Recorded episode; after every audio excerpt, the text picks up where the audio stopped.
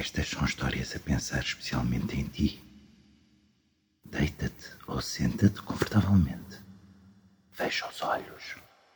Escuta com o corpo todo e vê com a imaginação.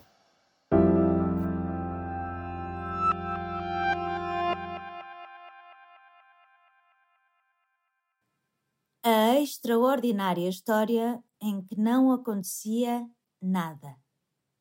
De Manuel António Pina. Era uma vez uma história em que não acontecia nada de extraordinário que valesse a pena ser contado. Nem sequer nada de não extraordinário. Era uma história em que não acontecia absolutamente nada.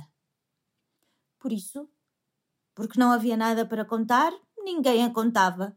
E a história sentia-se só e triste.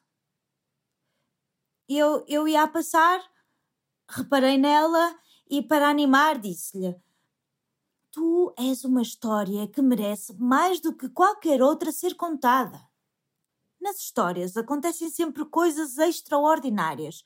Uma história em que acontecem coisas extraordinárias não é nada de extraordinário. Uma história como tu, em que não acontece nada, é que é realmente uma história extraordinária. Ela Pareceu-me. Não percebeu bem, mas ficou muito contente. Agarrou-me com toda a força pelo braço e disse: Achas? Achas? Achas que eu sou mesmo uma história extraordinária?